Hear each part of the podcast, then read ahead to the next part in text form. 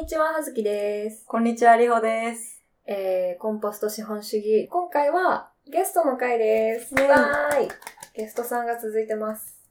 えー今日のゲストは、でれん。みんなの整理共同代表のあゆみさんです。ようこそ。よようこそいらっしゃいま。したありがとうございます。で、あゆみはですね、私の大学の同期で、うん。同じクラスだったね。仲なんですけど、あれ、クラスはゼミとかじゃなくて、もうちょい一般教養とかえっとね広いところだったの、その ICU に ELA という、まあ、英語の集中授業みたいなのがあって、それを、まあ、なんて言うんだろうね、その、日本語を、まあ、母国語とは限らないけど、うんメインの言語として入学した人は、うん。ELA を絶対受講しなきゃいけないみたいな感じで、すごいね。その ELA のクラスが一緒でした。えー、なるほど。会えてよかった。そう、よかっ丸。た そうちなみにその、英語のクラスのことをなんか、セクションって呼ぶんですけど、へで、セクションが同じ人のことは、セクションメイドでセクメって言います。ー。なので、私たちセクメですセク。メですも。うついていけない。今まで結構ね、あの、はずきの大学の友達が何人かゲストに出てくれて、高校の友達とかもね、うん。来てたので、ちょっと、私の陣をね、連れてきました。ね ICU も素敵な人いっぱいいるからね。そうそうそう。うん。呼んでいきたいです。というわけで、早速じゃあ、簡単に自己紹介をしていただいてもいいですか？はい。こんにちは。えー、ハッシュタグみんなの整理っていう団あ、体。ハッシュタグが必要だったんだ。あ、そう。でも全然、どちらでも、私も結構忘れちゃうから大丈夫です。共同代表を務めてます。谷口あゆみと言います。えっ、と、そうですね。団体は2020年の2月に始めて、なのでじゃあもう、2年うん、半。2年ちょいうんですかね。めっちゃ早くない？大学4年の最中に始めたってそう、卒業間際で始めて、おー。なんかよくわかんないけど、なんか団体作って、ああ、卒業みたいな感じ で。ゆるゆると続けてますって感じ。へうーん。活動の内容っていうのは主に何になるんですか？そうですね。活動の内容としては、生理に関するいろいろな不平等に取り組んでいて、一番最初は生理用品の軽減税率適用を訴える署名キャンペーンで、うん。その後去年は例えば学校とか公共施設に生理用品を設置してほしいとか、あと最近は、例えば学校での、まあ、鍵括弧生理休暇、その体体調が悪い時にちゃんと休めるようにしようとか、ああと職場で生理とか更年期理由に、こう解雇されたり、こう昇進が止められたりとか、そういうことがないような。あるんですか そうなんですよ。まあ切られそう そんなことに取り組んでます。なるほあ。なるほど。うん。その、そもそも、まあ、卒業間際に始めたってことやったけど、のきっかけ始めるきっかけになったのって何だったんですか？きっかけは、まあ一応卒論書いてて、生理について卒論を書いていて、で、結構友達に、あの、まあ、生理についてインタビューをしていて、うんなので2019年の秋頃にそのインタビューをしていて、で、ちょうど2019年ってその軽減税率が導入された年で、うんなんかまあタイミングがこうちょうどあったっていうか、軽減税率の中に生理費が入ってないっていうことと、自分が友達にインタビューさせてもらう中で、結構生理ってお金かかるよねみたいな話を聞いてて、じゃあキャンペーンするかみたいな結構勢いと思いつき、なるほど。始めちゃった。え、専攻はうん。教育学と、そう、ジェンダー教育学とジェンダーのダブルだったんですけど、まあ教育はほぼね、なんかあんまりちゃんとやってない。ジェンダー面白い。途中からね、ジェンダーが面白くなっちゃって。そうなんですよ。なるほど、なるほど。なんかその、まあ、卒論ってさ、うん結構、こう、え、トピックどうしようみたいな感じになって、うんでもかなり自分が興味あることとか好きなことじゃないとさ、あの大変なものを乗り越えられないじゃない。なんかそこでまず最初に生理を選んだのは、なんか、それもこう、時期的な感じだったの？もともと興味持ってたの？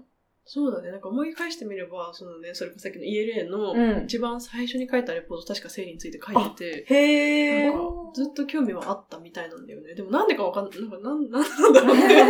まあなんかタブーだし、なんか、あんまり人が喋んないものだし、なんかそれがすごい気になったんだよね。なんか私女子校出身で、私もです。あ、そっかそっか、そうだよね、女子校。そうです、言うて。あー女子校、嬉しい。そう、ね、女子校トークもしたいけど、ちょっとそれはさておき。後で。そう。やっぱ女子校だと結構なんていうの、生理って結構当たり前にあるもので。確かに確かに。うん普通に、和生理だったわ、なんかナプキン持ってる？みたいな。当たり前にあったよね。ね、なんか教室の反対側からナプキン飛んでくる。そういう女子校だったんですね。割とそうだった。そうそうそう。そういう状況から共学に行って、なんかこうやって喋っちゃいけないかも、みたいな。思ったのが結構あったかもしれない。ああ、それはでかいね。確かに。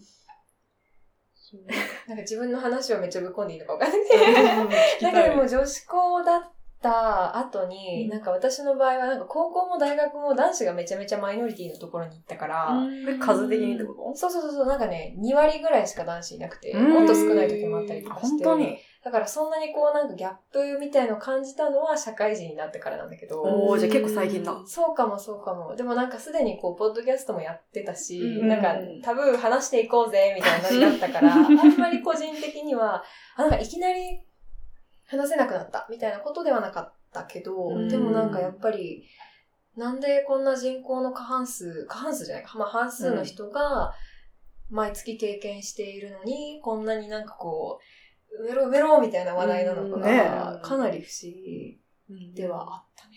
ねうんなるほど。じゃあ、なんとなく前から興味は持ってて、うん。で、それがこう、卒論のテーマ考えるときに、また上がってきて、うん。みたいな感じだったんだ。そう。なるほど。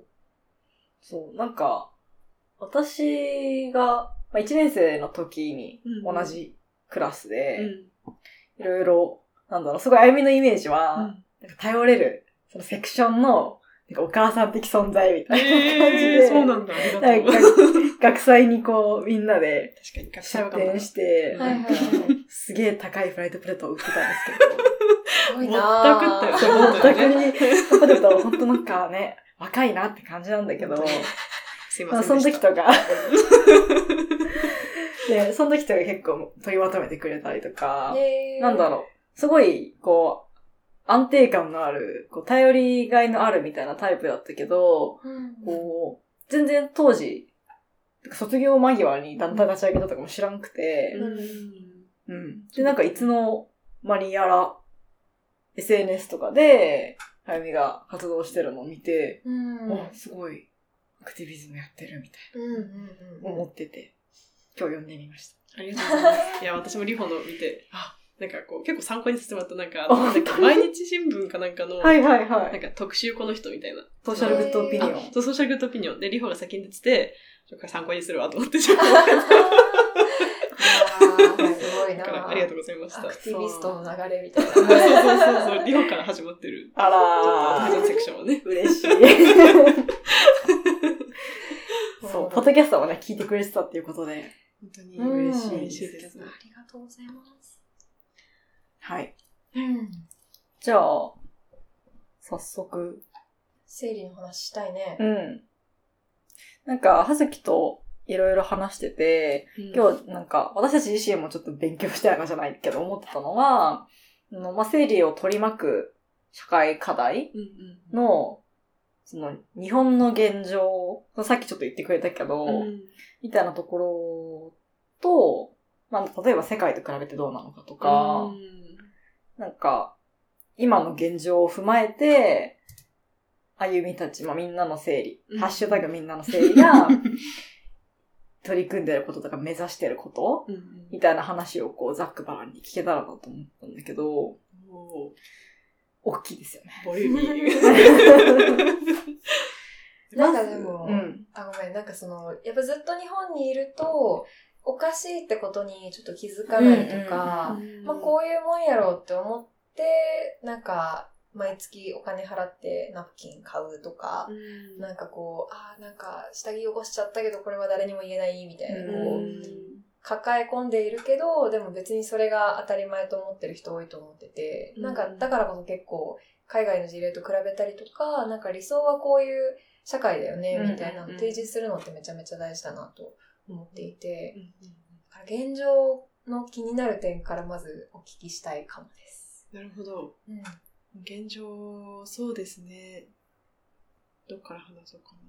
うん、そうですね。なんか、ざっくり分けると、その、うんまあ、生理用品とか、その物理的な、その、例えばトイレにサニタリーボックスが置かれてない学校があるとか、まあ、その生理用品にしっかりアクセスできないとか、そういう物理的な問題もあるし、その構造的な方、うんうん。その、例えば、まあ、生理休暇の取得率がめっちゃ低いとか、まあ、それがいいか悪いかはさておき、とか、その、さっきもちょっと話したけど、会社で生理とか理由に差別されるとか、そういう、まあ、両面あって、あと医療の問題とかも、っていうところ、ここざっくり分かれてて、うん。その物理的な方で言うと、まあ、そうだね、なんか一番話題になったのは生理の貧困っていうことで、うん。その、まあ、経済的な理由だけじゃなくて、例えばその、まあ、言いづらいとか、話しづらくて生理用品を入手できないとか、なんか正しい使い方が分かんなくてどれぐらい使っていいのか買っていいのか分かんないとか。そういう理由でもその生理用品にちゃんとアクセスできないっていう問題があって、去年は私たちがそれを調査して、うん。600人 ?600、700人ぐらいのオンライン調査、結構簡単な調査だったんですけど、5人に1人ぐらいがその過去1年間、経済的な理由に絞っても、5人に1人がその生理用品の入手に困っていたっていううん現状を明らかにしました。はい。全然網羅できてないんですけど。他になんかそのん調査で聞いた、なんか質問としてはどういうところだったの？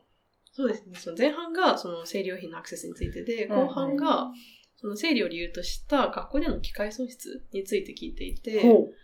それはその半分ぐらいの人が生理を理由に、あと学校欠席とか早退とか遅刻していて、そのまあ多くの場合、その痛みがそうだよね。原因。うんで、まあ、その、なんだろう、休むことが悪いことじゃないから、逆に言えば、うん。その半分の人がしっかり休めてるっていうことでもあると思うんだけど、うん。その休んだ結果として、例えば内申点が下げられちゃうとか、うん。その後、フォローアップがなくて学校についていけなくなっちゃうとか、うん点数が下げられちゃうとか、なんかそういう、休んだ結果としていろんな不利益が今起きてしまってるから、そうね、休むことっていうよりも、休んでも不利にならないとか、うん。その休むことを前提とした、特にプールとかね、なんねか、休んじゃうと、そのまま欠席として扱われちゃって点数下がるわざわざ歩行させられてたよ。えー、あら。へえ。まあ、なんか。歩行があるだけまだマシっていう方もできなくもないけど。でわざわざ放課後に泳いで、みたいあな。やってました。そうなんだ。ああ、そういうものかと思ってた。え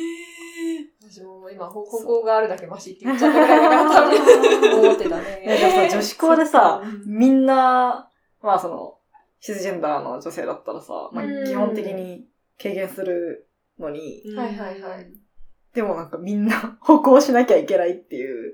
うん謎構造だったよそうか、逆に女子校だとどういうふうにね、平等をね。担保するのかって難しいよね。うん。うん、確かにな。ちなみにそのオンラインで調査をした人たちっていうのは本当にこうランダムで別にこう地域動向とか年齢動向とかもなかったの、えっと、年齢については、年齢は聞いてないんだけど、うん。えっと、高校、あ高校以上で、へー。まあ、何かしらの学校に在籍している人っていうのを限定したから、うん。まあ、多くの場合20代がメインになって、えっと、なんだっけ、あ、地域についても、うんまあ、特に聞いていなくて、私たちの署名とか、オンライン、あの、SNS でバーって流したから、あんまりそこら辺は信憑性はないと言えばないっていう感じ。なんかでもフォローしてくれているっていうことは結構その、生理の問題に関しての意識はこうあって、うんもしかすると自分も困ったかもしれない、困った経験があるかもしれないとかうん。いう人たちだよね。そうね。だからちょっとそこは偏りがあって、でも、去年、かな？去年、その厚生労働省がちゃんと調査してくれて、おそれは全年代を対象にして、やってまあでもそれでも、何パーセントだったかな、まあ、10%弱ぐらいの人がまあ困ったことがあるっていうふうに答えてたっていう感じですか。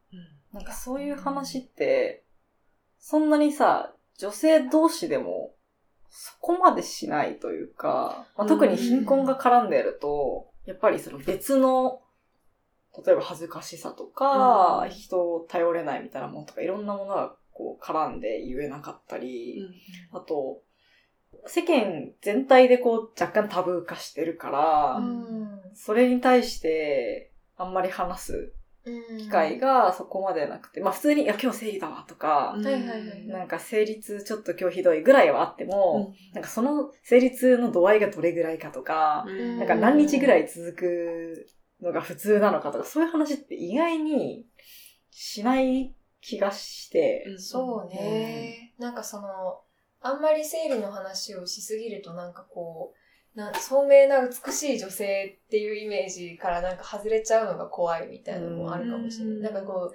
野蛮とか、ねなんか、なんかみんなあるけど、なんかそういうさ、うん。何なんでしょうね、そのイメージって。まあでも、なんか、私も全然、あの、生理素人だけど、なんかその。ね、でも歴史的に見てもさ、やっぱりその、女性は生理があるから、この宗教施設に入れない、なんか神聖的、神聖な場所に入れないとか、なんかこう、汚れだ、みたいなこととかって言われてきたわけだし、なんかでもすごい矛盾がさ、でもさ、やっぱりさ、子供を産んでさ、それな欲しいわけじゃん。うん子供を産むってことができるさ、ねなんかそういう意味で神聖で捉えられ捉えられたりもするやん。そうだね。うん。女性の体自体が。はいはいはい。なのになんか、生理があるから、汚れてるとか。なんかすごい自分都合だな。そうだね。男たちはって思っちゃうよね。ほほほほほ。そうね。神秘化となんか汚れにするとなんか表裏一体っていうかね。うん神秘的だからこそ、なんだろう。いわゆる普通の、かっこつきの普通の人じゃないじゃないけどさ、うん。まあ人口の半分なんですけどって感じだけど、すごく、不思議だよね。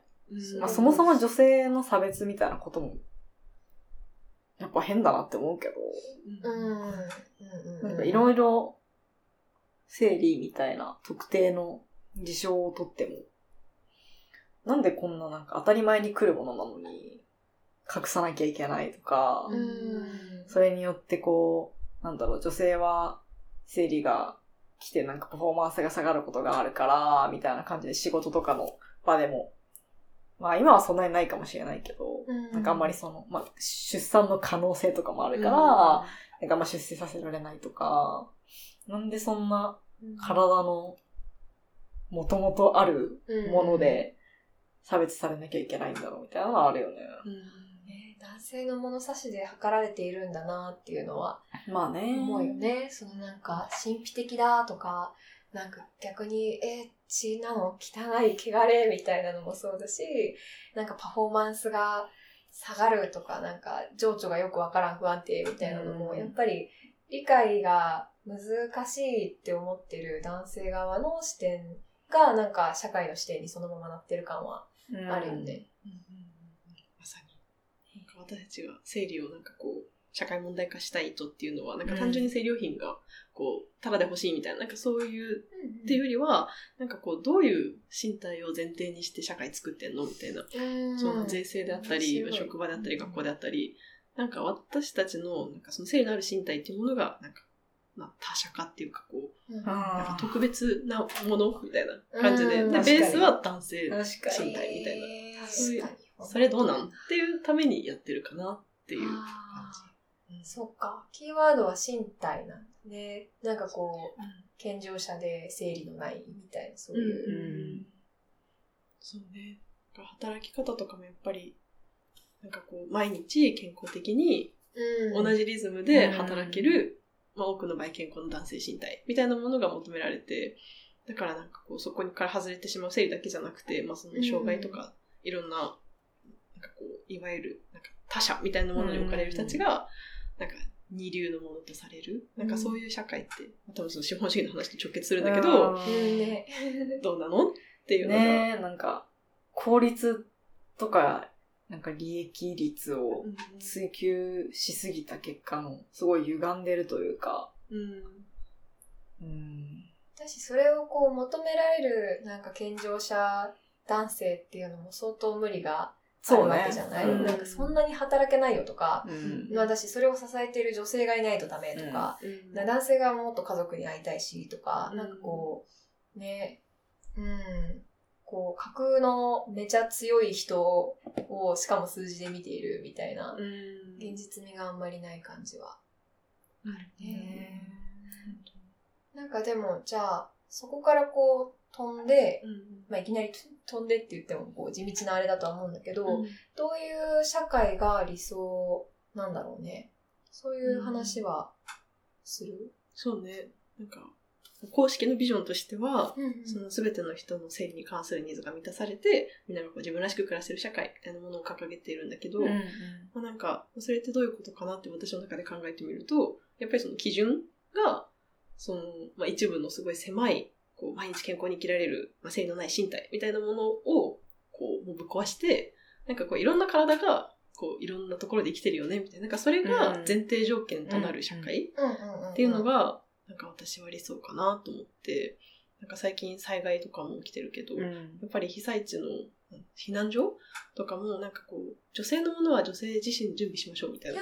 ーへー。なんかそれ特別な何かみたいな。とか、あなんかそういう扱いをされちゃって。メイクみたいだね。うんうんうん、うんそうそう。マスカラがいるなら自分でどう なんかそもそも半分ぐらいの人がじゃあ経験するんだから、それ前提に作ろうよとか、なんかね、なんかスロープ作るとかも、なんか、それは自己責任みたいになっちゃうけど、え、でももしかしたら来るかもしれないんだからスロープつけとこうよみたいな話であって、うんなんかそういうのができる社会になるといいなってすごい。うわ思うねーほんとそうーね。うん私なんかその、なんだろう、身体の話もそうだけど、最近こう、よく聞くのは、その、今発達障害って言われるような、その、うーん、人たちは、脳みその、まあ、神経系のこう作りの違いなだけで、うんその、直すべきものは、ことは何もないみたいな。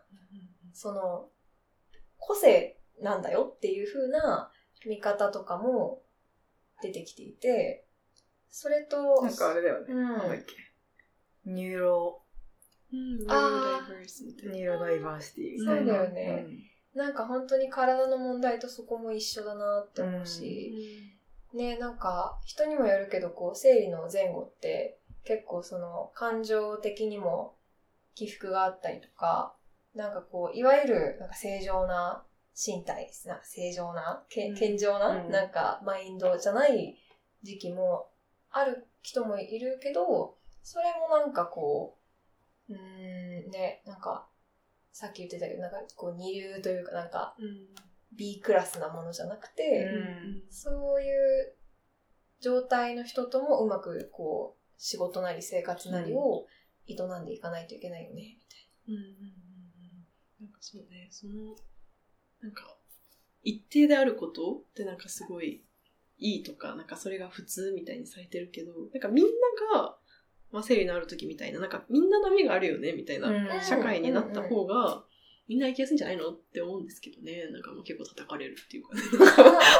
叩かれるんだ。叩かれるっていうか。それ聞かせてほしい。ねうん、なんでね、甘いとかね、なんか、なんか言われるけど、でもね、なんか、アクティビズムね、なんか結構理想を語らないと楽しくないじゃん、みたいな。間違いないよ 結果的にみんな生きやすくなるじゃんとか思うけどね。ねね。いや、ほんとそうだよね。ううんんなん。か今、めっちゃ頑張って働いてる、まあ、いわゆるうん健常なシス男性たちみたいな、うん。こう、もう、ザ・マジョリティとされてる人たちみたいな。う。うんん。彼らも、多分しんどいじゃない、うんお多くの人はさ、うん。なんか、もう働いてなんぼみたいな世界で。まあ別に、ジェンダー関係なく今の日本ってそういうのあるけど、ううんん。でもなんかもっと顕著で、なんかそれ、まあメンタルでね、ちょっとそのアップダウンがあったりとか、普通に体調とか、なんかいろいろあるでしょうし、うん。なんかその波をみんな受け入れるというかさ、うん。そういうもんだよねってなれば、みんななんか別にマイナスになること、まあ経済ぐらい？みたいな。そうだね。経済はおーみたい機械じゃないからね。そう。うんなんか機械になろうとしてるよね。なんか資本主義で、うんなんか本当にこう、なんだろうな。マックスに利益を追求しようとすると、本当になんか機械の歯車みたいにずっとずっと回り続けなきゃいけないし、なんかそのスピードが落ちたら、もうなんか全体が狂うからみたいなうん感じになってるけど、それでなんか自分の、ね、なんか、心とか体が疲れちゃってさ、うん。で、なんかその疲れを、こう、まあ、休まなきゃいけなくなっちゃったりとか、うん。無駄な消費とか、うん。で埋めちゃう、埋めなきゃいけないような状態って、全然なんか、全然効率的じゃなくないみたいな、逆に。うんそうだね。確かに。別に効率を求めてるわけじゃないんだけど、そんな効率効率って言うんだったら今の状態どうなのよ、みたいな。うんそうだねなんかそうやって、ついてこれないやつはもう捨てたみたいなさ、感じの世の中の仕組みになってるけど、おかしくいない？って本思当ね、なんかさ、たまに思うんだけど、なんかこれって普通にもっとお金があったら解決される問題なのかなみたいな。なんか、多分違うんだけど、うん。多分違うんだけど、なんかあまりにもさ、なんかいろんなところがさ、限界すぎてさ、人手不足の医療現場とか学校とかさ、なんか、でも、お金が有り余ってる会社では、なんかちゃんと有給もらえるとか、普段は、なんか長時間労働でも、なんかこう、福利厚生ちゃんとしてる、お給料ちゃんともらえるから、豊かな生活が、みたいな、なんか、お金があると、まだそれでも回るけど、お金がなくて人手不足になると、なんか、マジで、こう、なんか、機械扱いされて、ね、使い倒されちゃって、メンタルが、みたいな。う。やし、世の中にとって必要なさ、まあ、いわゆるエッセンシャルワーカーみたいなさ、うんうんうん。そういうところに限って、すごく給料が低かったりするじゃない。まあ医療とか介護の現場とかね、うんうんうんめちゃめちゃしんどくてさ、うん。うん。なんかお金の使い方合ってる？みたいな。ね。ブルシットジョブっていう本の中で、はいはいあなんかやっぱりそのやりがいがある仕事、なんかこう、まあ、社会的に自分がこう、価値があるって思える仕事うん。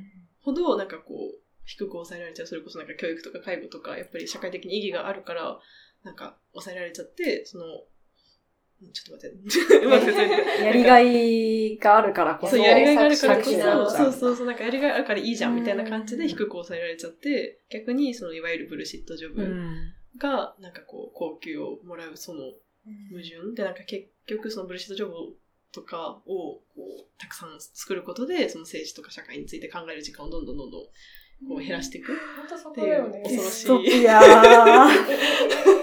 ねえ、黒幕は誰って感じだよね。ね資本主義だね。ねえ。だし、なんか政権側もやっぱさ、それ結構、政権側的にも美味しい話だよね。こうん人々がこう深く考えなくなって、うん表面的なことでしか投票しなくなったりとかしたらさ、うんまあ余裕じゃん。うんなんか、うん安牌じゃん。うんそ なんかそれっぽいことをね、言ってればいいからうん、ね。やってる感を出せばいいわけじゃん。こう誰も深く追求しないんだったら。うんね、でも、本当今のその、うん、なんかやりがいがあるからこそお給料低いっていうのは、私やりがいにもやっぱり限界もあるっていうか、なんかもう肉体労働超辛すぎてとか、時間が長すぎてとか言ったら、やりがいにもならないっていうか、なんか芸術系も結構そういうとこあって、なんかこう、なんだろう、漫画描くなんて、漫画家になるなんてなんかもう、夢みたいっていうか、なんか遊びみたいな仕事じゃんみたいな。自分の趣味みたいな、なんか趣味みたいな仕事だから、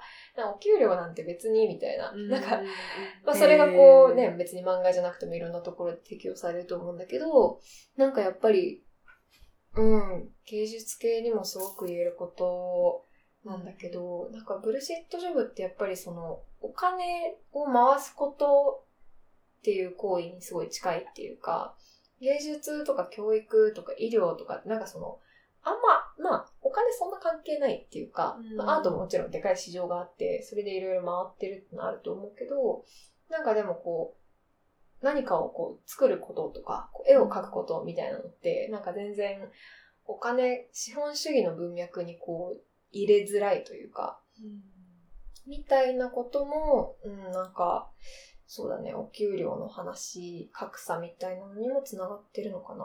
うんうん。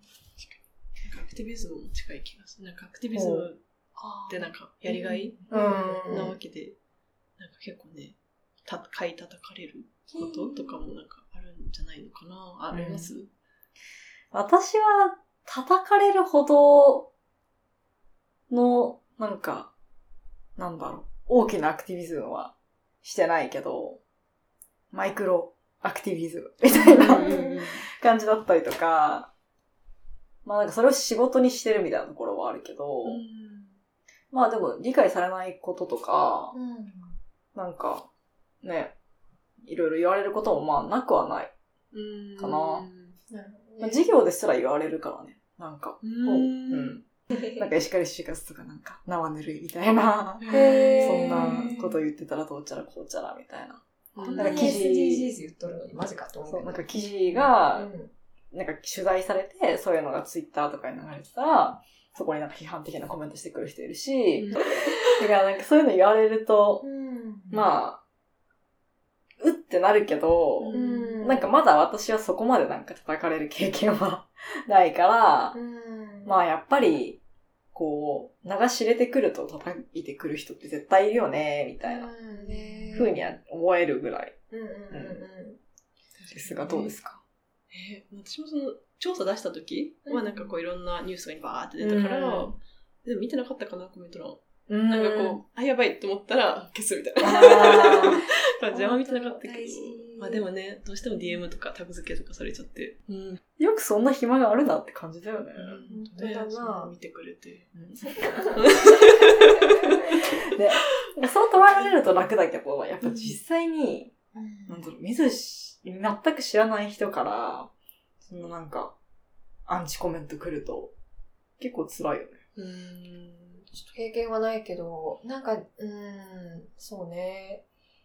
なんか、ポッドキャストやってる人で、なんか、こう、やっぱ何をするにも批判が来るし、特に女性だと、まあなんか他の女性からも、他にもこうなんか抑圧されてきた女性からの、なんかこう、ジェラシー系の批判も来るし、男性からうるさいうるさいみたいなのも来るけど、なんかこうみんなを幸せに満足させることって絶対できないし、なんならなんかもう、あの、チーズみたいなもんだって思うようにしてるって人言ってて、なんか自分チーズ大好きだけど、確かにチーズダメな人いるよね、みたいな。ぐらいに、なんでチーズなのそれ？なんかこう好き嫌いがこう分かれるからみたいな。あまあちょっとアクティビズムと、でその人がやってる、まあ、ポッドキャストとか本書いてるみたいな、うんそういう作品みたいなのとはちょっと違うかもしれないけど、なんかでも、うん、あんま真に受けるような、真に受ける、受けがいのある、こう、建設的な批判みたいなのって意外と少ないのかな。うん。なんか、そうね。どうなんかこう、なんか2秒で書いたような、こう、なんか変な、変なコメントうん。みたいなものの方が多いんじゃないのかね、アンチ系って。うん。そうね。なんかアンチ系はまあなんだろう。あそうですかみたいなものが多いけど、なんか一番厄介なのってなんか良さげに見えてなんか違うみたいな人？へあ賛同してるように見えて、で、ちょっと方向性危ないなみたいな。例えばその生理で言うと、なんか、出産のために、なんあか、痛みを軽減しますとか、まあそのフェムテック系とかもちょっと近いけど、なんかこう、あなたの体を大事にするために、この製品買いましょうみたいな。とか、なんかそういう系が来ると、おう、どうしようみたいな。なんか、ここで反論すべきなのか、なんか、あ、確かにね。でもスルーするとそういう言説で溢れちゃって、あちょっと違うんだけどな、みたいな。あ、そうだね。確かに。がそれ、難しいね。私なんかそういうメッセージって溢れてるじゃないやっぱり物を売るためには、結構やっぱりその何？食べ物でもさ、こう美味しいもしくはこう健康ですみたいな。でやっぱりこう自分の体を大事にしましょうみたいなのは、まあ今も昔もだと思うけど、うん、結構声の大きい、あれでもメッセージでもあったりするから、うん大事にはしてほしいんだけど、なんかでも、もっと社会問題と戦っているっていうよううなん。そうだねことだからね、なんか、って感じだよね。うん。フェム、フェムテックとかもさ、その、まあ女性のセクシャルウェルネスとか、うん。まあ生理に関するもの、まあ月経カップとかなんか、布ナプキンとか、その、今まで、例えば抑圧されてたとか、ないものにされてたものを、まあそういう抑圧から解放するとか、うん。便利だったりはするんだけど、うん。でもそれを、なんか、マーケティングのチャンスだみたいな感じで使われると、そういうことじゃないんだよね。このなんか微妙な感じ、難しいなと思ってて、うん。なんか前に、ツイッターで、なんだったかな？なんか月経カップについて、男性がす勧めるみたいなツイートがあって、多分。うん。いやなんかこう、なんかすごい、いいですよ、みたいな。うん。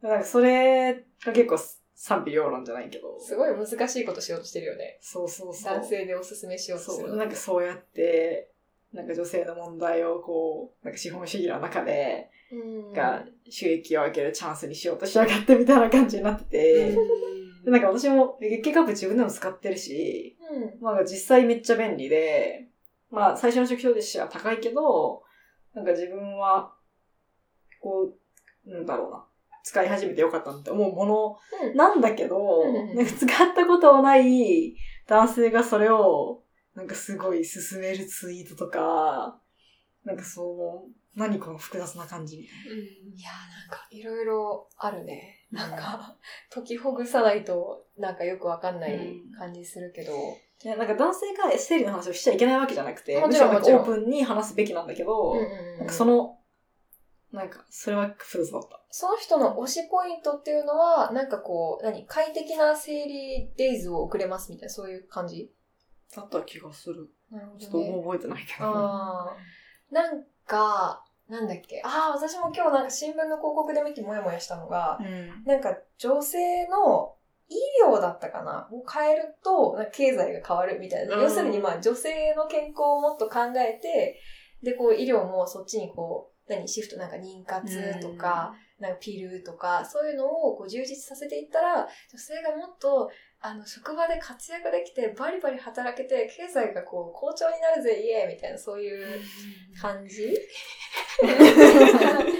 小丸はパンチを出したみたいな。いや、本当そうなんだよね。なんかまあ、生理用品とかもそのフェムテックとかって、うんなんか結局、まあ、究極的にはやっぱり生理のない体に近づくものではある。なるほど。から、ね、うん。そのなんかフェムテックって、そう便利だし、なんかこう、明日の生活をうん。乗り切るためにはやっぱりね、月経カップ私も使ってて便利だし、生理用品ないと生きていけないけど、でも、なんか根本的にはやっぱりね、ない状態で社会に出るうん、なるほど。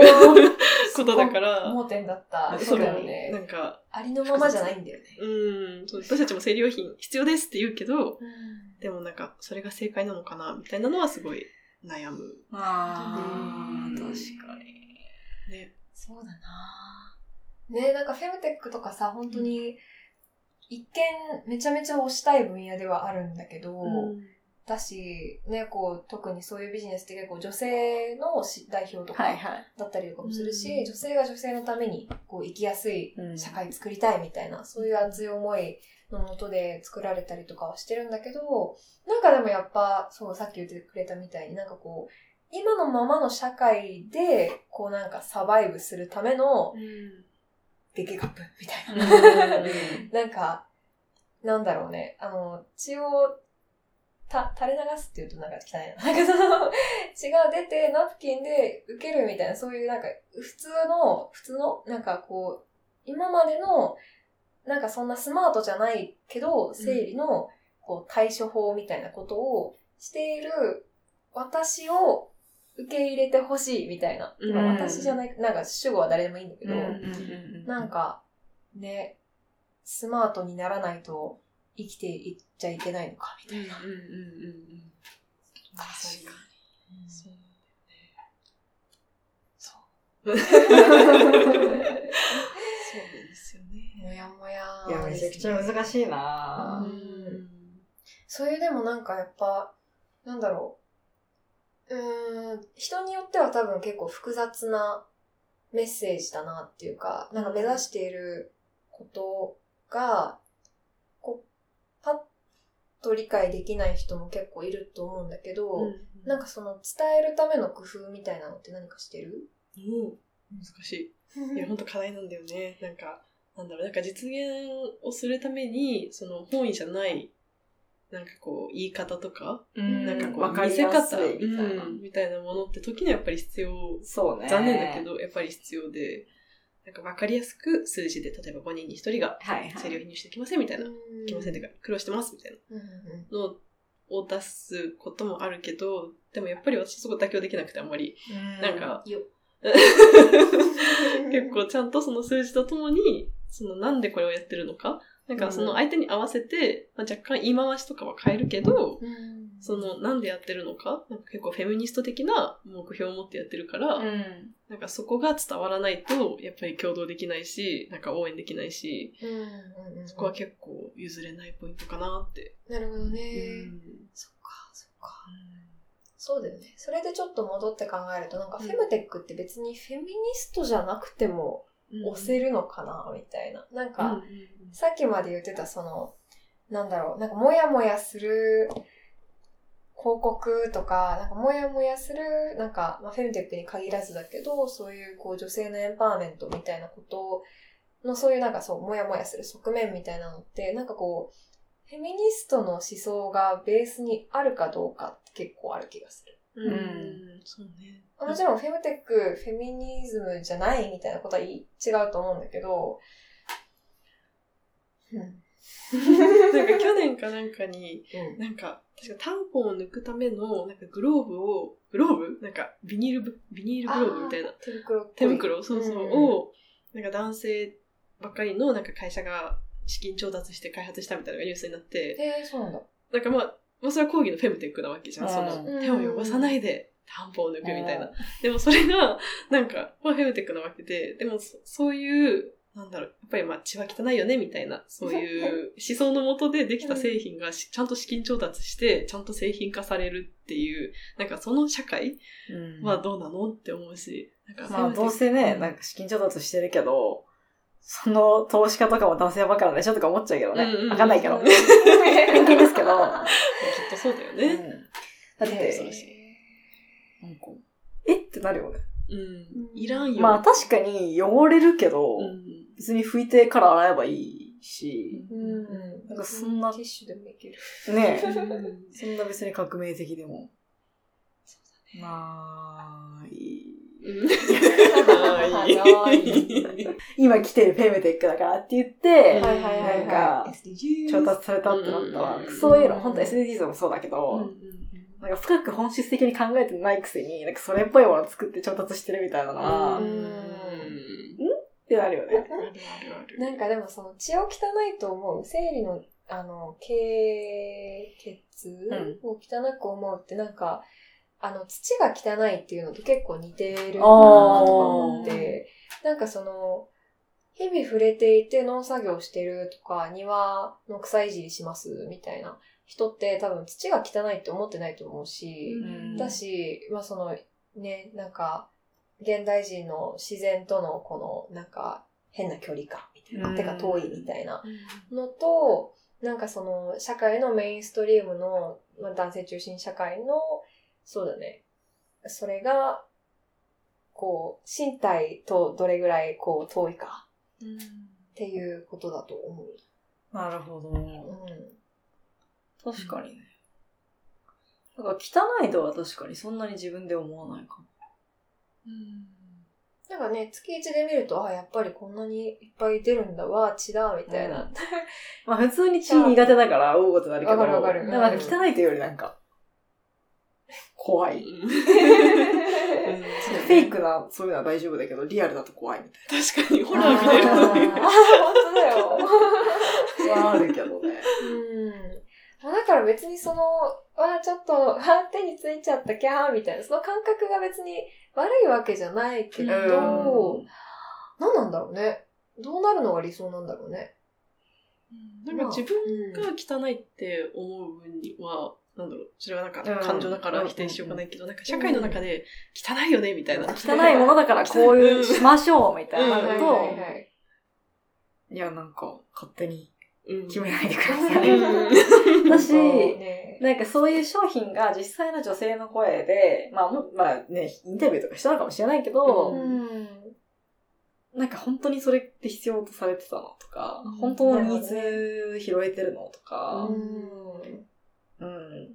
まあもしインタビューとかしてたとしても、こう、その会社に全然女性がいないとか、うん。はいはいはいだったら、それでよく作れるな。って、本当だよね二人は思っちゃうよね。そうやうんな。普通に会社として偏った意見しか出ないからさ、うん。別にそれがフェムテックの会社であろうがなかろうが、うん。普通に当たり前に考えて、なんか人口の半分の意見を取り入れずに、サービスとかプロダクトを作ってるって、うん。おかしいよね。損だよ、みたいな。うんまあ、なんかね、今しかもこの話の流れだとなんか本当に女性 VS 男性みたいな聞こえ方もするかもしれないけど、なんか私は全然、なんか女性の声が全部、うーん、なんかいいものだとは思う全然思えないし、うん。なんならその生理の、あ、えっ、と、なんだっけ、タンポンを抜くための手袋をめっちゃ欲しがってる女性もいるかもしれないけど、うん。なんかでも、それで言うとなんか、でもそうい、それが喜ばれる社会にしたくないみたいな。うんなんか、男性とかも女性が、な、なんと言おうと、なんか、それが、こう、歓迎されて、お金がめっちゃつぎ込まれて、人が買って触、あ、触ってじゃないけど、使って日常的になる感じの世界はちょっと嫌だな、みたいなうんのは思まあ、社会構造だよね。う。うん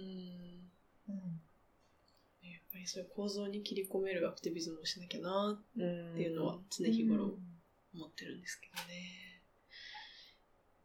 辛いです。辛い。なかなか、なかなか難しいよね。難しいよね。なんか私たちもさ、いろいろ話してるけどさ、ポッドキャストで。うんうんうんで、こんなね、なんかすごい批判してるけど、うん。うん。じゃあ、なんか、社会構造変えるために何かやってんの？とか言われたら、ちょっと、ね。そうえでも、めちゃくちゃしかしてないね。いや、そんなことない。だって二人ともなんか、すごい実践をしてるじゃん。生活の中で。なんかそれは。すごいなって純粋に思うし、なんかそういうのがなんか、なんだろう、自分の日々の生活の実践がなんか、やっぱまだまだママイノリティなわけで、あなんかそのマイノリティとして、なんだろう、その存在してるだけで、なんか、かっこいいなって思う。なんか、あーそれを貫くだけで、うんいや、それアクティビズムだなってすげえ本当になんか思う。嬉しいね認められた感じがする。でも確かになんか、割と、じ、なんか前にもさ、クオート引用した気がするけど、なんか、もう life is a protest みたいうんああね、生きて生活こそが、な。うん、プロテストだ、みたいねな。、うん。その感覚は、まあ、確かにあるな。何をするにおいても、うん。まあ、主張を激しめにしている気はしている。戦っている感じね。そう、なんかそういうアクティビズムも、こう、生活を変えていく系とさ、うんなんか仕事とかより、まあ直接的に構造にみたいな、うん構造にアプローチするみたいなのもあるし、なんか個人的に、まあもしかするとコロナが長くなってきて、長引いていて、で、こう生活がこうなんか、なんだろう。私の場合だけど、こう、生活が占める割合がすごい大きくなるにつれて、なんかこう、なんだろうね。最初はすごく生活、自分の生活から始めるんだみたいなこう思いがあったけど、なんかいろんな人に会ってシェア、それをシェアしたりとか、なんか刺激を受けたりとか、絶望したりみたいな、そういうのがないと、やっぱ生活の方もなんかだんだん、あれそんな大事じゃないんじゃないみたいな風にも思えてきちゃったりとかして、なんかだから、どっちもしたいなとは本当に常日頃思うね。なんか、生活でできることをやるのは素晴らしいし、うん。自分が気持ちよく生きるためにも大事だと思ってるけど、それを、生活の中でできることをやりましょうみたいなのを、国とか企業が言い出したら、まあ、エシカル消費とうんか。リサイクルしましょうとか言い出したら、いやいやいやいや、うんお前らできることあるやろ。生活は任せろ。お前らはお前らのことやれそうそうそうそう。本当それね。なんか、お前らが、なんか、作るときにもうちょっと考えたら、こんなこっち努力せんでええねん、みたいなうんのって結構あるし、なんかお互いが変わんなきゃいけないから、もちろん企業だけが頑張っても、生活者の意識が変わってなかったらダメだし、うんでもその逆もしっかりで、うん。まあ特にやっぱ、一生活者ができることって高が知れてるから、どんなに日常でゴミを減らそうって言っても、生産量変わってなかったらあんまり見ないし、とか、なんか、ね、それは、もやもやポイントだよね。確かになうん。アクティビズム。なんかこの間ちょっと話を聞く機会があった、えっと、造園じゃないけど、なんかその、えっと、なんて言うんだっけ、そういうの。えっとね、何デザインだっけ建築じゃなくて、その周りの、そうだわ、ランドスケープデザインを、されてる方が言ってたのは、なんかでもそういう市民運動とか、そういうアクティビズムとかって、なんかもう若い人って本当にすでに仕事とかでなんかめっちゃ疲弊してるし、忙しいし、で、やっぱり遊ぶ時間とかも必要だから、なんかこう、自分みたいな、なんか年長者とかが率先してやんなきゃだね、みたいな、こう、責任を感じているよ、みたいに言っていて、いや、なんかそんな風になんか思ってくれている、こう、まあ別にその人もリタイアしてるわけじゃないから、まだ働いてはいるんだけど、うんうんうん、なんかこう、余裕のある人集まれ、みたいな。なんかやっぱ本当アップアップだと、なんか生活もできていないよみたいな人にアクティビズムが難しいから、ねうん、できる人がやんなきゃねとは思うけど、ねえ、うん。みんながちょっとずつできるのが理想だよね。うん、いや、本当そう思う。なんかそのためには、なんか余裕っていうか、なんかこう空白のある時間、うんうん、みたいなものがある社会になってほしいなそうだね。思いますね。今思うとなんか ため息タイム。学生の頃もうちょい時間あったから、なんか、そういう時にね、なんかこう、アクティビズムに触れるとか、なんかこう、うん、政治について深く考えてみるとか、うん、みたいな時間があってもよかったんじゃないかなって思うんだよね。うん、なんかその、学生は暇だからこれやっとけみたいなのは嫌なだし、うん、特にその、何、仕事絡みだったら全然社会出てから死ぬほど仕事するからいいと思うんだけど、うん、なんかそういう資本主義にあんまり、こう、入ってはいるけど、なんかお金を稼ぐことと関係のないことっていうのは、もっと学生の頃いろいろ触れる機会があってもよかったな、みたいな。うん、そうね。しかもなんかせっかく触れてもやっぱり大学卒業しちゃうとみんな一般企業でね、うん、9時5時どころじゃなくて、ね、なんか残業残業で、なんか全然関われないみたいな状況だから、どうやってね、その大学とか、まあ、高校とか出た後に、なんか関わり続けられるのか、なんかそうね、アクティビズムのあり方も問われるよね。そうだよね。そうだよね。食らいついていかないと、そもそも情報がないみたいな。よりかは、なんか、なんかわかんないけど、こうファッション誌がすごいそういう特集をするとか、まあ SNS で流すとか、メディアの役割は結構大きい気がするよね。うん、ね。うん。あとなんか私は政治に関わってた思うけど、なんか、すごい際どいラインでなんか交渉とかしなきゃいけなくて、なんか先になんとか党に持っていくとこれ取りにくいとか、先にこの人に持っていくと、なんかジェラシーが発生してなんとかとか言われると、どうすればいいのみたいになっちゃって、なんかその透明性が担保されてると思ったらいいなと思って、ここに出して、なんかこの関係、なんかこうね、関係する部局が、ここにちゃんと繋いでみたいな。なんかそれがクリアに見えてるとアクティビズムってやりやすいなって。まあ、アクティビズムって政治だけじゃないけど、なんかやりやすいのになって。っていうのはすごい、へかもしれない。なんかでもそもそもこう、アクティビズムがそんなめっちゃ盛んじゃないからこそ、うん、そういうなんか暗黙のルールみたいなのがいっぱいあるのかもね。確かに。なんかイギリスとかでそういうのあったらさ、なんか市民ぶち切れると思うんだよね。確かに。はぁみたいな。とりあえず道路を封鎖しようぜね。みんなが過激になっちゃう。え、どういうアクティビズムに参加したの？その大学の時は。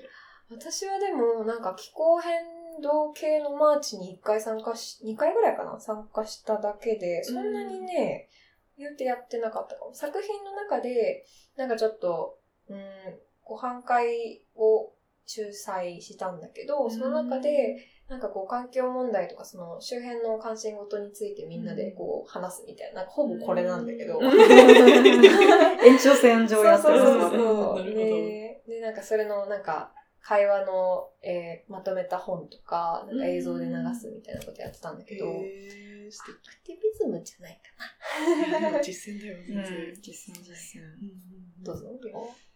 私は、もう、なんだろう。意識を高めたいみたいな思いが結構学生の時は強くて、自分が日本での生活もそうだし、留学先で気づいた、その、問題のやばさみたいなものをもっと共有して一緒に考えたいみたいな思いがあったから、結構トークイベントみたいなものを企画したり、いろんなところに行って喋ったりしてた。今考えたらなんかすげえアクティビストだったなって自称してたし、アクティビストだと思ってた。自分を。うんうんうんうん。そう。それこそなんか別に仕事も、まあインターンとかしてたけど、なんか、めっちゃフルタイムで働いてるわけでもないし、あの頃は、まあ多分危機感みたいなものとか使命感を感じてたから、うんやんなきゃみたいな感じでいろいろやってたね。うんなんかその、なんかこう、エンジンがこう、ブーンって入る瞬間うんって、な、なんなの？はあ。なんなんだろなんかでも時期もあるよね。なんかやっぱりまだ、その、社会全般を全然見てないから、うん。この間この話もなんかちょっとした気がするけど、なんかこう、割と視野が狭いっちゃ狭いん。だよね。リュウチュリホがどうとか知らないけど、私なんかは、それこそ、なんかカウスピラシーとか、うん。なんかグレタちゃんのスピーチとか、なんかこう、割と、えーっと、なんだろう、本当にやばいと思って、う。ん。絶望してみたいな、うんそういうマインドになれるような、まあ、年齢というか時期だったっていうのも大きいと思うし、そうだね。なんかやばってなった時に、自分はめっちゃやばいと思ってるのに、はいはいはい。周りが普通に暮らしてるのとか見ると、さらにやばい。そこで、あれかも、どうにかしなきゃみたいな思ってるのかもしれない。なるほどね。もっとみんな気づいて、みたいなうんのはあっ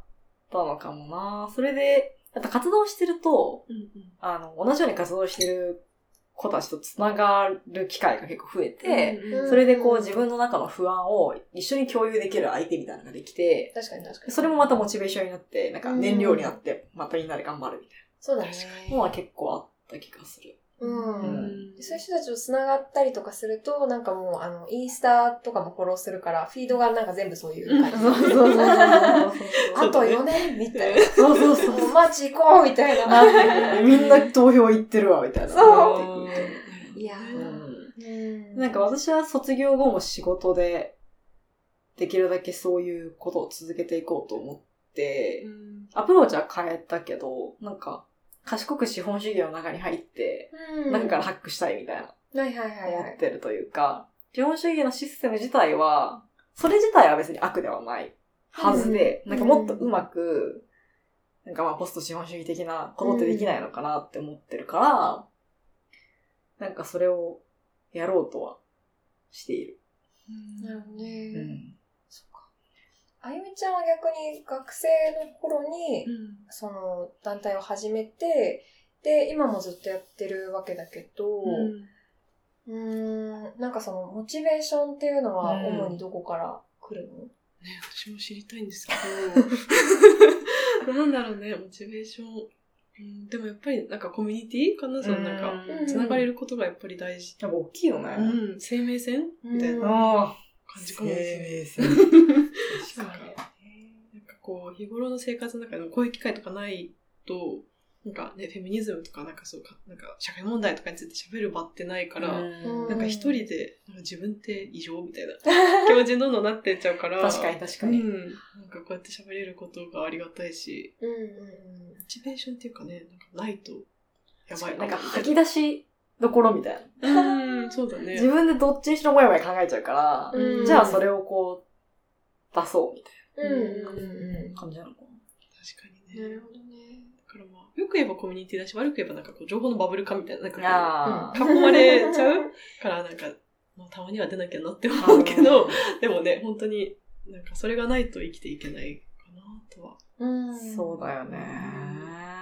あとなんか、これ収録前になんかリホが、あの、リホに見せてもらったんだけど、うんあゆみちゃんのツイートで、なんか、あの、その、なんだっけ、声が大きいような、なんかこう、めっちゃ元気なアクティビストみたいな、性格じゃないかもしれない自分が、その、アクティビストであるのって、うん。なんか、難しいけど、なんか、なんだろう。こういうね、アクティビズムもあるべきじゃないの、みたいな感じのことをツイートあ、そうなんですしてた。ありがとう見てくれて。あ、これは聞きたいと思って。スクショ持ってえーありがとうございます。す。そうね。うん、まあなんか自分がコロナ禍で結構アクティビズムしてたからだと思うけど、なんかやっぱり、なんだろう、結構メディア頼りだったところが多くて、うんやっぱデモとかできなかったし、そうだよね。そういうのができなかったから、結構ね、メディアの力が大きくて、でもなんかメディアが結構期待するアクティビズムって、なんか派手になんか、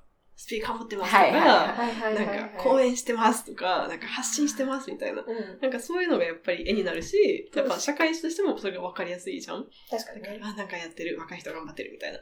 なんかまあそういうストーリーがやっぱり分かりやすいし、取り上げられやすいからうん結果としてその問題が周知されて、うん。こう解決が進むっていう面もあるんだけど、なんか私あんまそういう性格じゃないから、うん。もう最大の頑張りはやっぱりね、文化祭のね、あの、スタンドぐらいが私はちょうどいいんだけど、素晴らしかった。それぐらいが本当に心地いいんだけど、ななんか、もっとね、そういう、それこそコミュニティとか、なんかそういうところで、なんだろう、人が安心して喋れる場を作るとか、うん、いや、めっちゃ大事やで。うん、なんかそういうのも、うん取り上げなくていいから、でもなんかそういうアクティビズムもあるよねっていうのは、なんかもっと知られてほしいなって思うし、うんなんかそれが。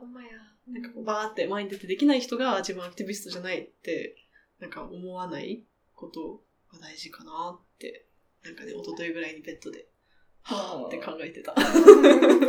そういう、緩やかなアクティビズムというか、なんだろう。うんまあ、緩やかって言うとなんか、ぬるいように聞こえるけど、うん声を張り上げて、目立ってわーって、こう、注目を得るのだけが、やっぱアクティビズムじゃない。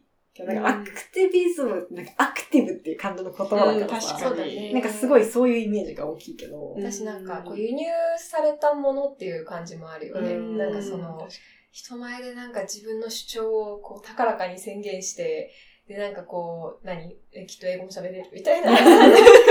しかもなんかおしゃれで、みたいな。うんカラフルで、ねみたいな。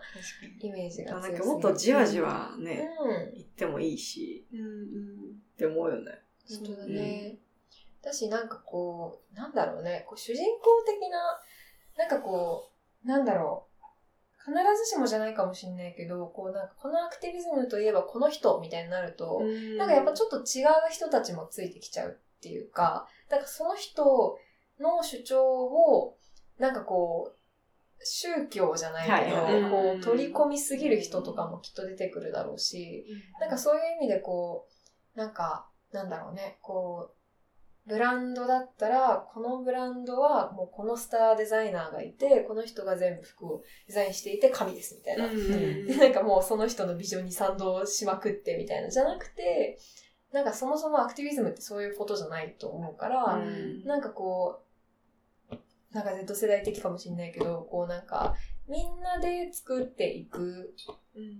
で、なんかそれぞれ、ちょっとずつビジョンは違うとか、あの、アウトプットは違うかもしれないけど、こう、みんなで集まって活動しているみたいなの方がなんか健全な気はするね。うんうん、ねそうね。なんかもちろんなんか道に出なきゃいけない、うんなんかその力は否めないけど、なんかテッドトークで、なんかアクティビズム for introverts みたいな、なんか内向型のためのアクティビズムみたいな TED Talk があって、なんかみんなで色塗りなんかして、なんかゆるくその問題について話すとか、うんなんかファストファッションのお店の服のポケットになんかちっちゃいメッセージをこうちっちゃく畳んでなんか入れとくみたいな。地味でいいね。なんかそういう地味なの楽しいと思って。なんかそういうのがあってもいいのになーって思ったり。なんか、パーマカルチャー的なのでも、あの、シードボム、土団子の中に種。入れたりとか、まあ種そのままでもいいんだけど、うんあの街中のちょっと花壇とかにポイポイって、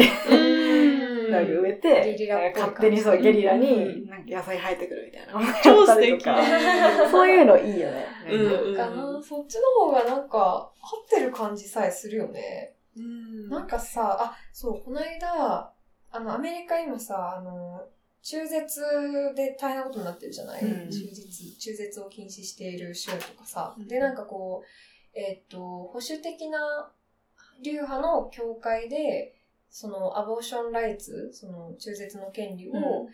えっ、と、なんかね、いきなりこう服脱いで、胸のところに葉っぱだったかな？んかそういうアボーション系のシンボルなのかな？ちょっとよくわかんなかったけど、まあ、ほぼ全裸の、うん。あの、お姉さんがこうめっちゃ叫んでるみたいな。中絶は女性の権利だみたいな、こううん言ってて、で、周りの人は、えっと、まあちょっとスマホで動画撮ったりとか、こうめっちゃ無視したりとか、なんかぼーっとしてる人もいたんだけど、で、なんかそのセキュリティの人がいて連れ去られちゃうんだけど、なんかそれを見て、すごい、なんだろう、合ってる感じもするけど、なんか、どれほど効果あるんだろうなって思っちゃって、やっぱりなんか、攻撃されると、目を背けたくなったりとか、なんかやっぱ、防御したくなったりとか、なんか、そこで対話が生まれるわけでもないし、なんかこう、ああ、過激だな、みたいな、多分、アメリカ人ですら思う人は思うんじゃないかなとか思うんだよね。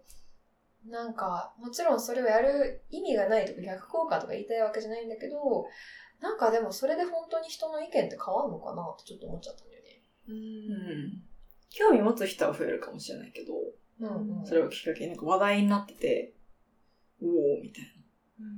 きっかけにはなると思うけど、なんかそれが、うん、最短のソリューションかって言われたら間違いのかなって感じはする。うん。もちろんその、緊急性を伴ってるから、そうなるっていうか、うん。わかるんだけど、うーん。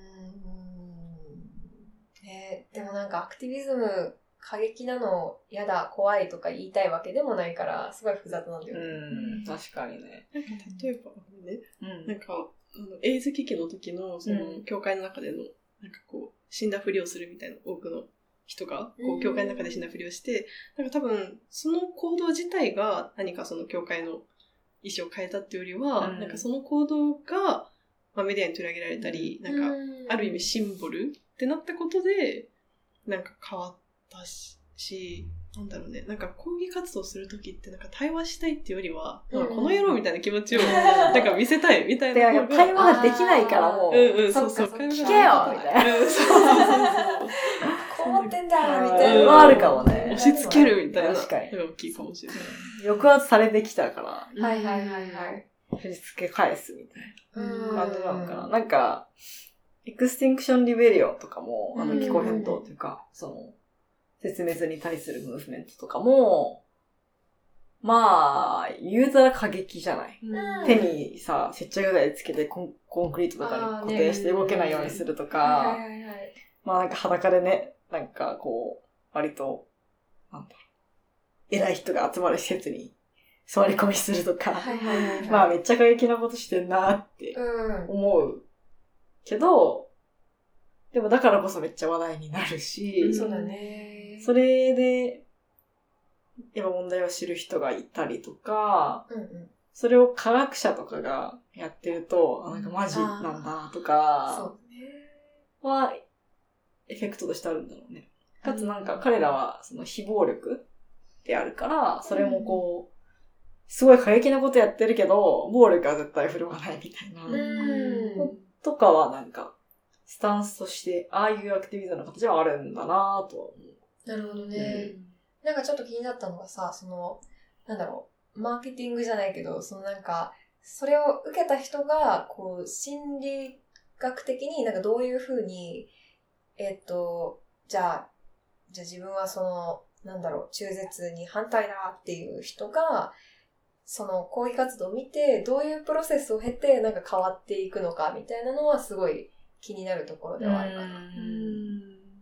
まあ、もちろんその実際聞いてる効果はあると思うんだけど、なんかどういうステップを踏んだらいいのかなとか、実際にこう人の考えを、考えに影響を及ぼすにはなんかどうしたらいいんだろうね、みたいな、心理学的にちょっと気になるねなんか中絶とか環境とかも近いと思うけど、なんか変わんないんじゃないかなってたまに思うんだよね。なんか変わんないから、なんかこう、やらざるを得ない状況うんをアクティビズムが作ってんのかなと思って。なんか本当はやりたくないけども、こんなにうるさいみたいな。なんかもう科学者なんかドアにまとわりついてるみたいな。しょうがないみたいな。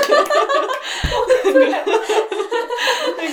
ちょっとぼかしたいからしょうがないから、みたいな。なんかそういう意図を持ってやってるのかなって思って確かに確かにね。まあ確かになんか、もう無視できないみたいな。そういうなんか、化石燃料に関する、なんかお偉いさんの会議があるってところで、その会議会場で座り込みして、うんもうここでできないから移動しようみたいになったりとなかるほど、なるほど。してて、まあなんかそれはすごい物理的な話だけど、うん。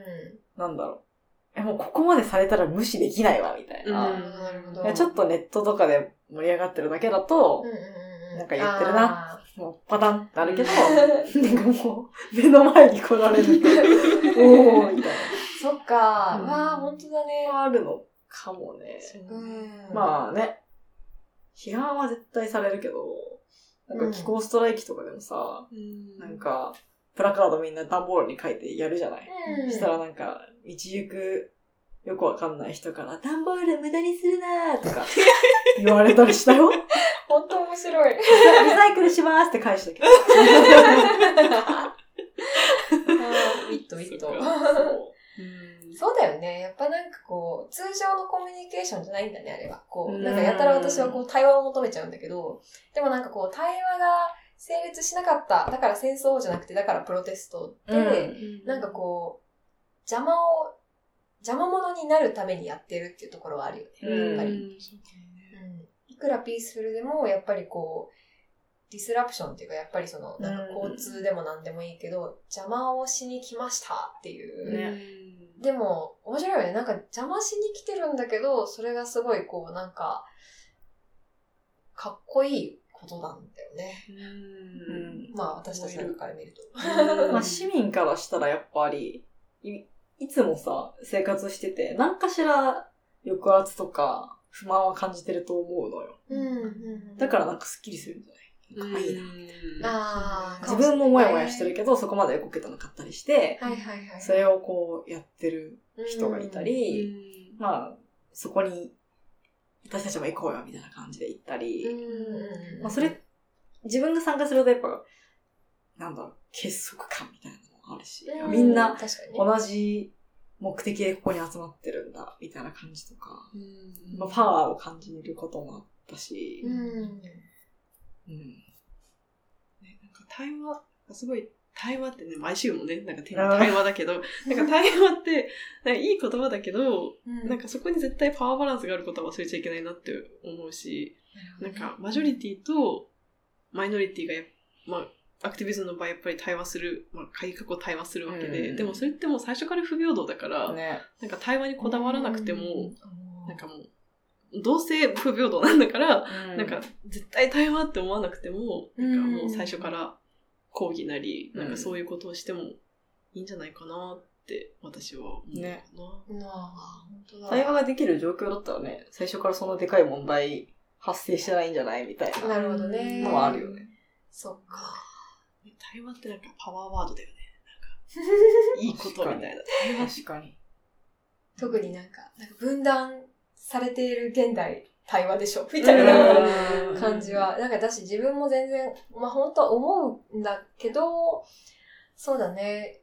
そのパワーバランスが不平等だったりとか、なんかそのじゃあ対話の機会を、例えばこう行政がなんかこう、森林伐採しますみたいな説明会とじゃあ市民との対話の会を、機会を設けますみたいに言っても、なんか対話かっこ、ね、か、か、か、あいやもう形だけだよね。そうそうそうそうそう。うんなんかそういうことが多いから、なんうんか対話に希望を失っていくよね。いや、本当になんか、きちんとした対話はあるんだけど、はいはいはい。けど、対話の機会をって言いながら、うん結局形だけで、いや、この日対話したんでって記録に残すだけで、で、答えが決まってるなら、なるほどね。なんかそれはなんかね、違くないおー思うけやっぱ一皮二皮向けています、今。やばいな。なんかこう、やっぱり理不尽に打ち勝つのって、ど。なんか、うん純粋な、なんかピュアな心だけじゃダメなんだな、みたいな。うん。あの、なんか、多少その、何、抗議活動みたいな、なんか、うるさいとか、なんかこう、嫌われるみたいなこともそうだし、なんかこう、頭使ってさ、こうなんか、それこそ内側からハックするみたいな、そういうな、なんかまあ、見方によってはこう、もしかするとずる賢いかもしれないようなこともしないと、やっぱ変わっていかないっていうのはあるのかもね。そうだね。うん。その、やられてることをそのままやり返すのは違うと思うんだけど、それはなんか違うけど、うん。でも、違う形でやり返すことができるというか、そうだね。向こうん向こうが、うーん、悪さしてるからこっちも悪さしていくことにはなんないけど、でもなんか、そういう、ギリギリのうん。線を攻めてもそうだね。いいんじゃない？いいと思う。ううん。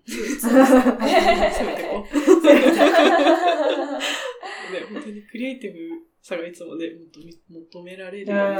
確かに。狭い上手をいかないと勝てない。うん。なん。か真面目にね、真正面から行こうとしたらもう叩き潰されるからさ。うん。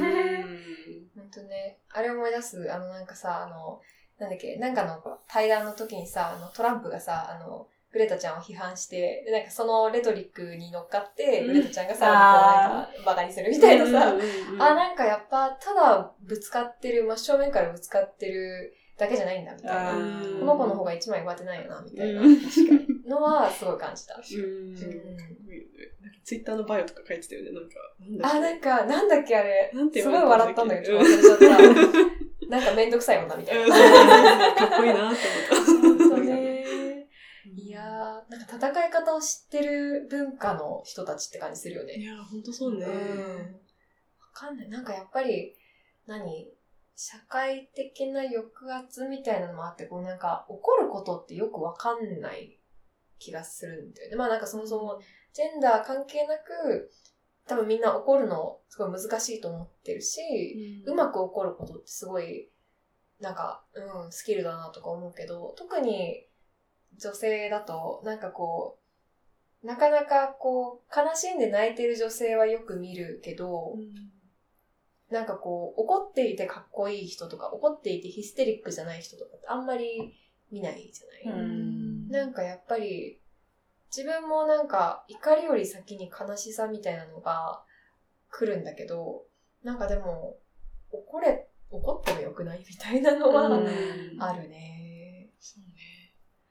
怒りをどう引き出すか。ね怒りをそのままぶつけるのは、なんか生産的でもない気がするんだけど、冷静。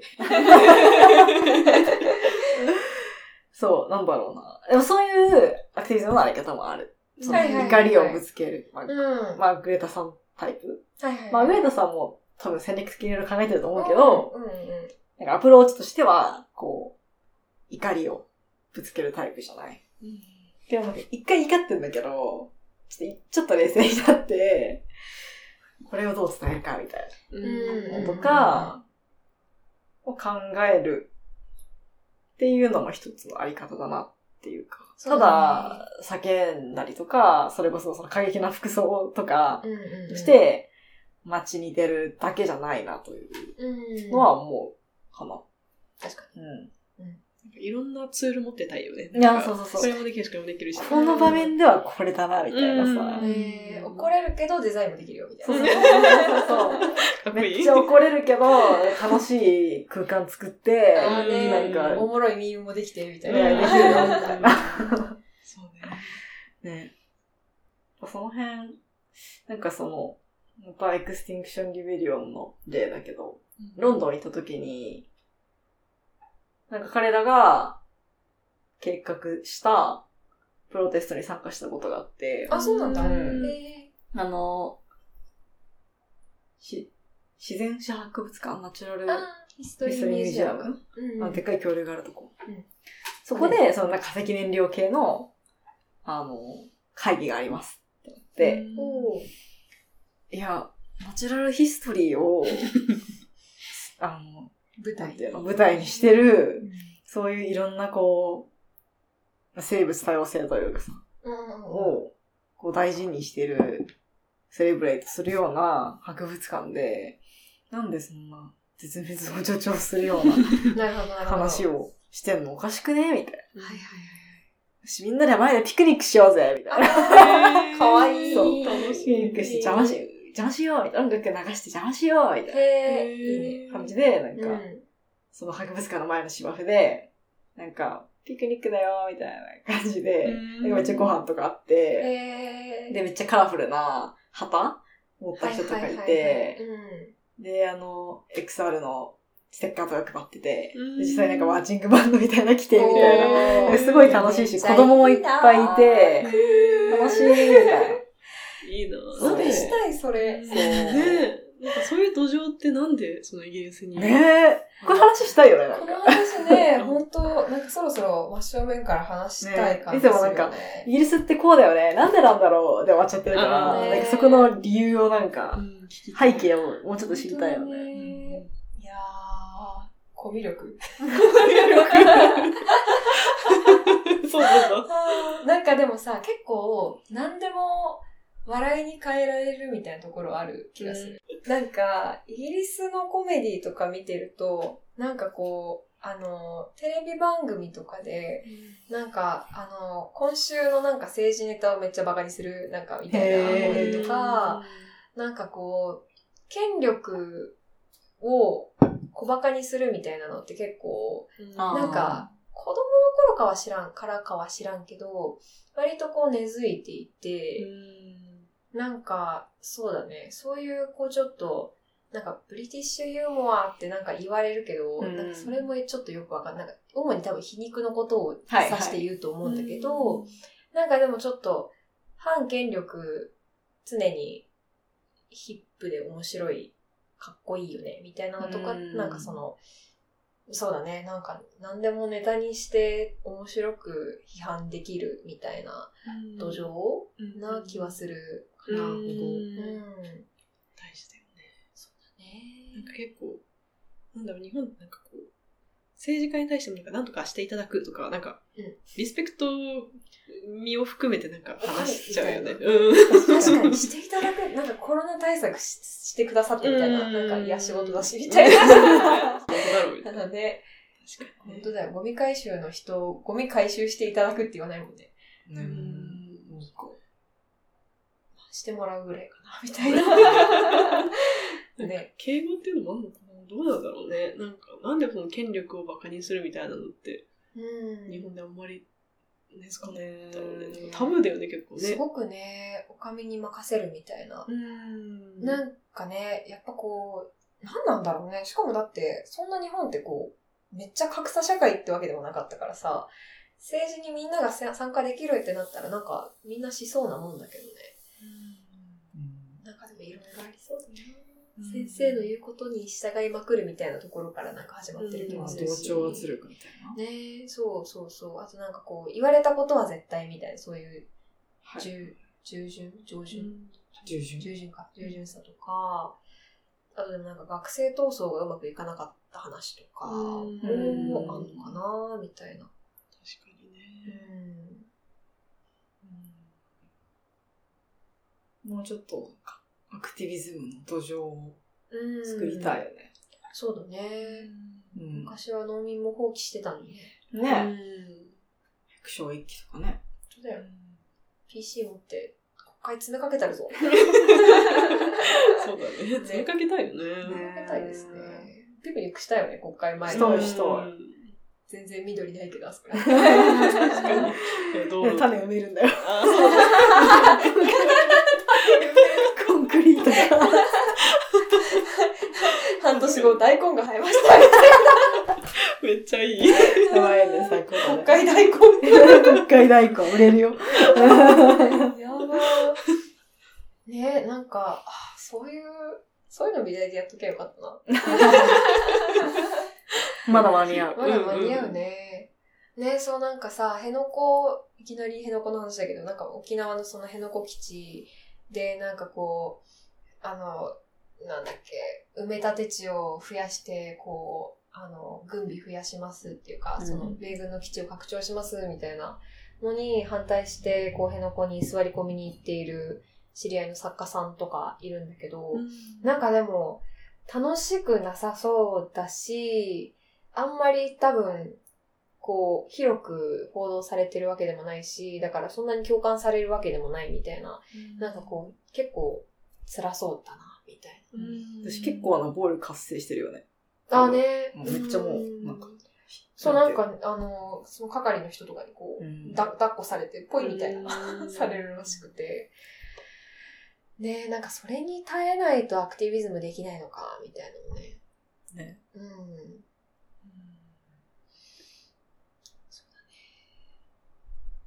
明日からできるアクティビズム。なんだろ難しいね。う。難しい個人レベルではできるけど、うん100均のタグになんかつけたくない？なんか、シールみたいうん。な。なんか、意味深な、あ、逆さまにごちゃんシールだけじゃわかんないか。でもね、なんかメッセージを込めて。ね。しかもなんかイギリスのでロンドンのさ、街とかってさ、なんかやたらステッカー貼ってあったやん。あー、なんかね、そういう、グラフィ電ティ柱とか文化がに。ね、もうちょそうい広がってますね。なんかその中にちょっとそういうアクティビズム的なものがあったりとかさ、うん、確かに、してたのは、結構ね、まあ私が意識してたのもあるけど、うん。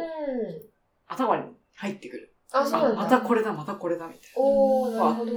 な。から、えー、そういうなんか、フィジカルかつビジュアルなうん感じがいいですね。うん。SNS でフォローしてない人の目にも留まるわけだし。そう。確かに。えーじゃあちょっとシール作って、シール作るデザイン系の。あ、はい。あの、古着屋さんで結構アクティブにいろいろされてるエリさんっていう人が、なんか、選挙に備えてなのかな？なんかめっちゃパッチをいっぱい作ってて。なんか、どういうやつだっけ？なんかね、えっと、中指立ててるニコちゃんマークで、なんか、セイバーフューチャーみたいなやつとか、なんか、ジェンダー系のやつとかもあったけど、ね、なんかそういうのって、ちっちゃいけど舐めたらあかんやつよね。うんそうね。うん。うんそういうのつけてる人を街で見たりとかしたらさ、おっうんてなるし、なんか、他にも、例えばレインボーフラッグの、うん、ちょっと、なんかピンとかキーホルダーとかをカバンにつけてる人とかを見ると、はいはいはい。なんかそういう LGBTQ+, のこうサポートとかプロテストの意味を感じるし、うんそうだね。そういう小さいものって、まあそもそもそれが何を意味するかっていうのを知ってなきゃいけないとかはあるかもしれないけど、はいはいはい。最近よく見るうんねう、ん最近よく見るあれは、テレビで言ってるあれだったのか、みたな。いな。ね。ピン確かに。うん。そういうきっかけがあってもいいよね。そういうなんか、へマイクロアクティビズムもあるかうんわかる。だしなんかさ、個人的にもなんか自分の周りでなんか一人か二人ぐらいなんか同じこと言ってたら、あなんかみんな今この話してるみたいになっちゃうから。ら。ななんとか効果って。そうそうそうそうそう。なんかだから実際に、なんかまあ言葉が強いけど、ビジュアルだけでも、なんかこう、あ最近これよく見るみたいなのってうん結構影響力ありそうだよね。うん。確かに。確かに。うんみんなの整理は、なんか、なんかか、文字がすごい可愛い。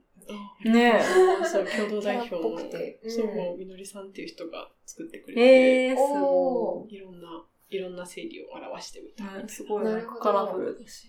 ありがとうございます。うん。嬉しいです。みのりさんはどういうバックグラウンドの方なの？まあ、大学の時に一緒で、うんなんかめえー私はあの学食で働いてて、そのみのりさんは学食によく来てて、うん。おー。おーって仲良くなって、え一緒に脱退をすることに。そうそうそう。へ素晴らしー。そんな始まりなんです。学食から。本当、期限は楽器楽器。を呼んでいます。来週の学食は。かわいい。そうなんです。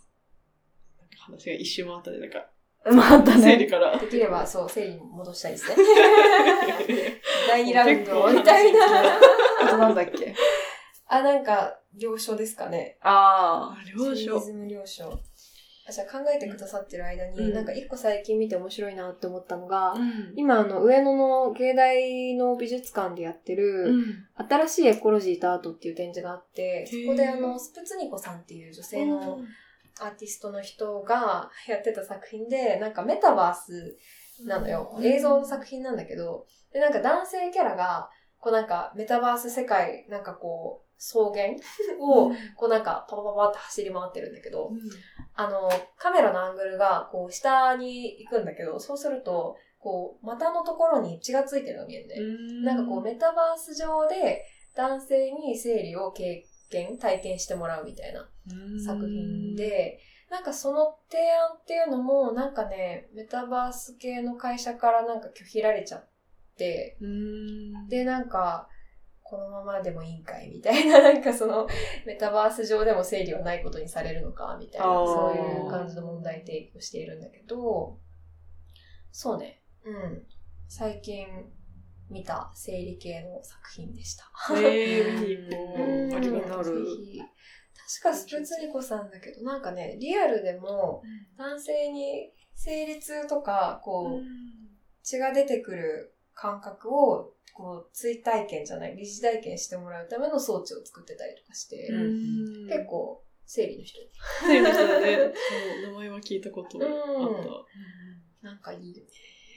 なんかもう、なんか若干こう、強引じゃないけど、なんかこう、シンプルでいいよね。なんか、うんわかりやすく。そう、うん生理、男性経験できないじゃん。よしみたいな。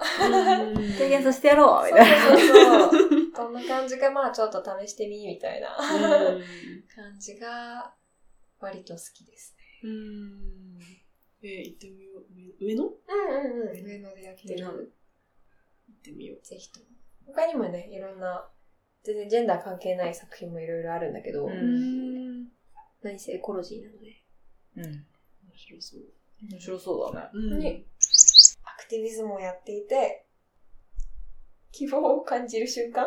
希望を感じる瞬間？うんうんうんあでもなんかこうやって話すときかな？なんか、ね、なんかこう、思いがね、似てる人とか、うん分かってくれる人とかと会うとね、なんか、明日も頑張ろうって思うよね。人間不思議だよね。なんか、動物多分共感しないよな。あ、そうなの 共感、なんか、あ共感、自分と考えが似ている人がいると嬉しいっていうのはなんか、人間臭い感じするけど。てか確かそれってどっから来たんだろうみたいな感じは。に。うん確かにうね。ん。生存に役立つのかまあ、それもありそうだけどね。な。うん。自分の考えが誰にも通じなかったら、なんか、生存可能性下がりそうじゃない？確か仲間がいないみたいな。確かにね。攻撃されるみたいに。ねうん、確かに確かえ私たこ焼き好きなんだけど。お好み焼きやろ。お好み焼き四角調やろ。この話入ってたっけ？に。いや、入ってない。どんだけ入ってない何それみたいな。はぁ四角だと許せんみたいな。でも、このミキが丸い人と出会えて嬉しいです。そういうことですよ。うん。そうだね。うん。何の話？ね、なんかその、ポッドキャスト始めた頃はなんかこう、何？全然意見違うゲストの人とかも呼ばなきゃかなみたいな。なんかその、同士で楽しくやってるだけでいいのかなみたいな思ってたけど、今に至ってはもう全然いいね。うん若干ちゃうからな。あもちろんね。ううんん。でも目指してる方向は一緒みたいな。うん。そこのなんか、ちょっと多様性はありつつ、うんそうだね。でもやっぱこっち方面だよね、みたいうん。はいはいはいはい。そうだね。うん。今日はなんか個人的にはなんかめっちゃその抗議活動のなんかそもそもというか、についてめっちゃ考える機会な。だった気がすうる。ん。うん面白かった。めっちゃ考えた。ありがとうございます。ありがとうございます。した本当にいただいて。じゃあ最後に、最後になんか。フェミニズムの了承いきますあ、かフェミニズムの文章。うん。あの、なんか生理系だったら、これからのバギナの話をしようっていうのが結構、あー、聞いたことある。おーなるほど。バイブル。うん、ババイブバイブル。なんかそれこそアクティビズムのあり方とかから、まあ、脱毛とか生理とか更年期とか、おーその辺まで。うん、へものがカバーされてるので、えーっと、なんとかさ、なんか、青山のセンターで見たことある気がする。あ、本うん当。表紙が可愛い。これからの、へーなんか、それをさ、もうレジに持っていくことがアクティビズムだよね。それな確かに。うんわざわざ男性店員を選ぶよね。うん お前に何の恨みもないけどな、スキャンしてくれみたいな。あ名前ありました。リン・エンライトさん。へえ。ー。気になりますね。いいですね。ぜひ、わかりやすく楽しく読めるかな。で、もっと重い本だったら、もうこれぐらい分厚い、5センチぐらいあるんですけど、キャリバンと魔女っていう、その資本主義と、その女性の身体みたいな、わ、わ、わ、すげえ興味ある。読まなきゃ、うん5センチ。結構重いですね。シルビア・フェドリーチさんっていう、なんか有名なフェミニストの人が書いてる、めっちゃダークそうだけど気になるなダークで重いですが、おすすめです。ありがとうございますありがとうございます。ありがとうございます。本当に楽しかった。えーあっという間だね。よかったもう、もうねこんな時間。あ、じゃあ、みんなの生理、ハッシュタグみんなの生理のインスタグラムのアカウントとかが手っ取り早いのかな？何を、インスタグラどこにム、行ったらいいですか？ツイッター、うんフェイスブックうん、YouTube、うん。ノート。おどこにでもいる。どこにでもいるので、あの、ハッシュタグみんなの生理。ひらがなでみんなの、うん。で、漢字で生理。生理。インスタとかは、あの、みんなの、あの、生理は全部、ローマ字で。ローマ字で。ああ、なるほど。わかはい。